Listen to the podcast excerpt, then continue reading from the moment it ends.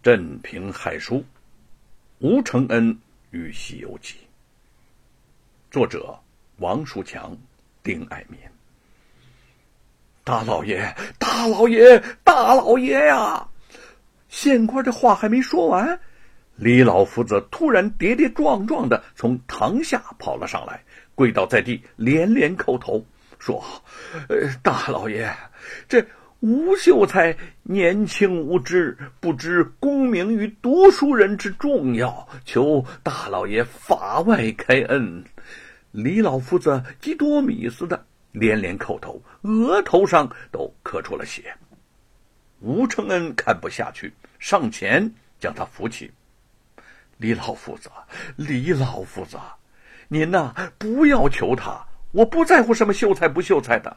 您偌大年纪，何苦为我这一小儿向他屈膝下跪？李老夫子一双泪眼望着吴承恩，声音颤抖：“你呀，你哪里知道这功名的重要？功名之于读书人，犹如江河之于游鱼，苍穹之于飞鸟啊！”自古学而优则仕，没有功名就没有出头之日啊！大人，大人，您不能革掉他的功名啊！大人，说着，李老夫子又叩下头去。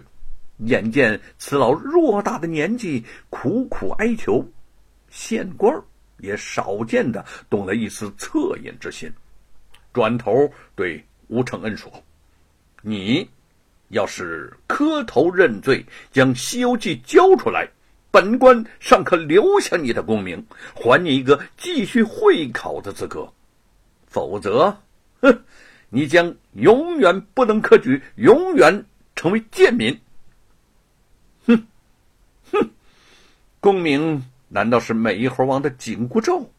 嗯，吴承恩自语冷笑，难道？天下莘莘士子为了功名利禄，就要屈服于权贵吗？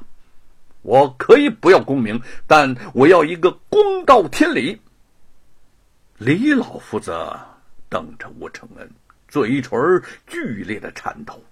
他知道自己再也不能为他挽回什么了，他无奈的摇着头，颤颤巍巍的下了大堂。县官一咬牙，正要大声的宣布革除吴承恩的秀才，便听到堂下突然响起了重重的鼓声，在场的众人都是一愣，纷纷将目光向堂下投去。且看这是谁在这个时候击鼓呢？击鼓的人正是玉凤，他在外面从头到尾的观看这场审判。一直希望能够有奇迹出现，吴承恩无罪获释。可惜呀，等到最后，却是吴承恩要被无辜的革除功名。吴公子确实没有动手打过罗少爷。再说，罗家少爷手下家丁数人在场，吴公子就算有动手之心，只怕是他也伤不到罗少爷。玉凤的清脆声音。传遍了堂上堂下，堂下的百姓顿时议论纷纷。对呀，啊，说的是啊，哎，你说是罗庞在诬告？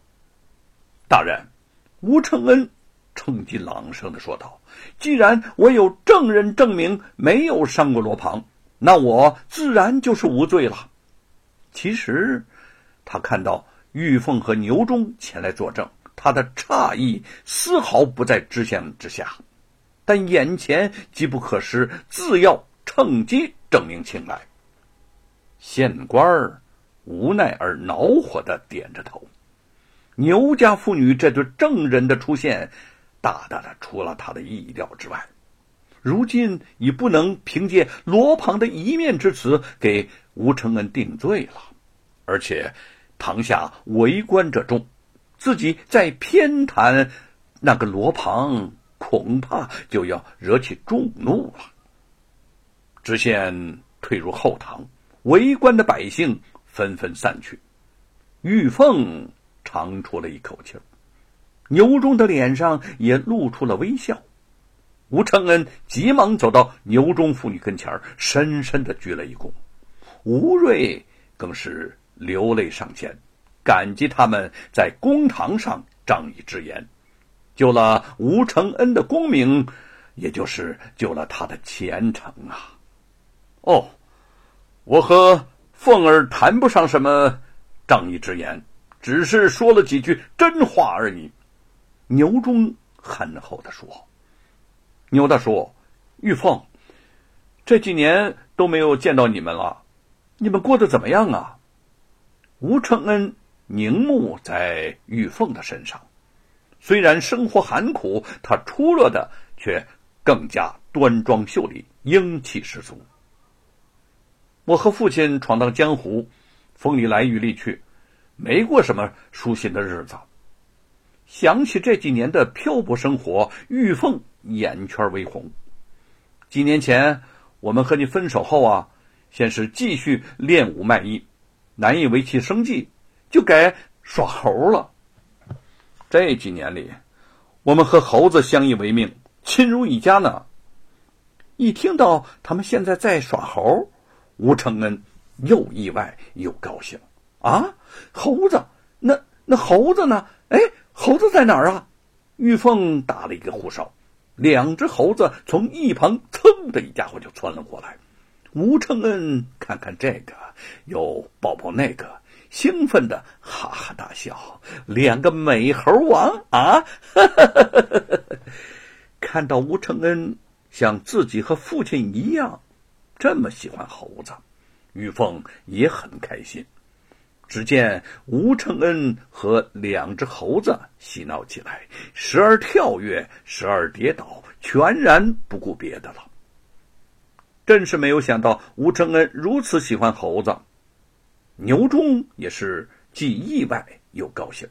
在公堂上耽搁了许久，他们现在要忙着去打场子了。吴承恩恋恋不舍的。抚摸着两只猴子，说：“猴子，小猴子，你们的老家是在花果山吗？啊，说呀！”大猴子呜那么叫了一声。